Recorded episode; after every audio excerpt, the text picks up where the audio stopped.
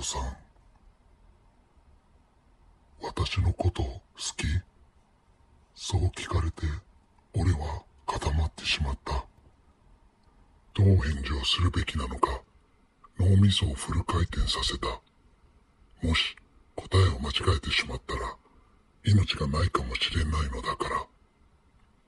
俺が通う中学校には、清子さんという都市伝説が伝わっていた。学校で一人きりの時、見たこともない美人が声をかけてくる。それが清子さん。清子さんは初対面にもかかわらず、いきなり私のこと好き？と尋ねてくる。好き？と答えると、嘘をつくなと言って、清子さんは隠し持っていたハサミで男をめった刺しにする。好きじゃない。と答えると、だったら死んで。と同じく。ハサミでめった刺しにされる。そして今、学校帰りの校舎裏で、俺は見たこともない美人に。いきなり告白されたところだった。すぐに。清子さんの言い伝えが思い浮かんだ。だいたい名前も知らない美人がいきなり告白してくるか。しかもクラスで大して目立っていないこの俺に。そんなファンタジーはライトノベルの中だけの話だ。それに俺は割と記憶力がいい方だ。こんな女子、校内で見かけたことは一度もないし、これだけの美人が噂になっていないはずがない。喉がカラカラに乾いてきた。一体どう答えればいいのだ？確か撃退方法があったはずなのだが、それがどうにも思い出せない。話半分で聞いていたからに違いない。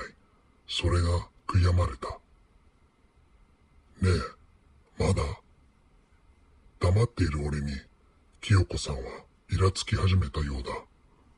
背中に回した両手に一体何を隠し持っているのか、そればかりが気になってしまう。ちょっと考えてもいいかな。一か八か、俺はそう答えた。わかった。また今度返事を聞きに来るね。よかった。間違った回答ではなかったようだ。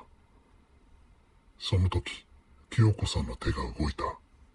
俺は身がすくんだ。しかし、現れたのはクッキーが入った袋だった。これ、食べて。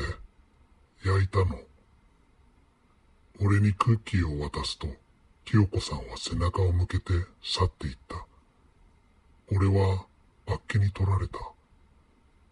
彼女は本当に清子さんなのかもしかしたら、俺は、ものすごいチャンスを棒に振ろうとしていたのではないかもしかしたら、俺は、ものすごいチャンスを棒に振ろうとしていたのではないか確かめる方法が一つあった。俺は去っていく彼女に呼びかけた。あの、名前まだ聞いていなかったよね。彼女は振り返って笑顔で言った。静か。家に帰ると俺はクッキーの袋を見つめ、しばらくぼーっとしていた。ついに自分にも春が来たことが信じられない気持ちだった。しかも相手はとびきりに美人だ。静香ちゃんか。彼女の名前をつぶやいてみる。今度会ったら彼女のことをいろいろ尋ねてみよう。クッキーの袋を開けようとしてみたが、考え直した。初めて上司からのプレゼントだ。すぐに食べてしまうのはもったいない。次の日の帰り、いきなり静香ちゃんが俺の前に現れた。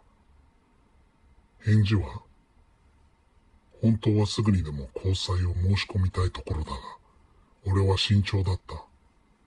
清子さんの言い伝えをまだ多少引きずってもいたし、何より俺は臆病だった。好きとか嫌いとかまだわからないけど、友達になれないかな。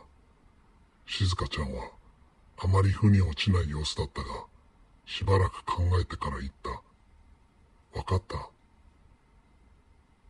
俺たちは一緒に帰った。しばらく二人とも無言だった。一体、こんな時何を話せばいいんだ。女子に免疫がない自分を呪った。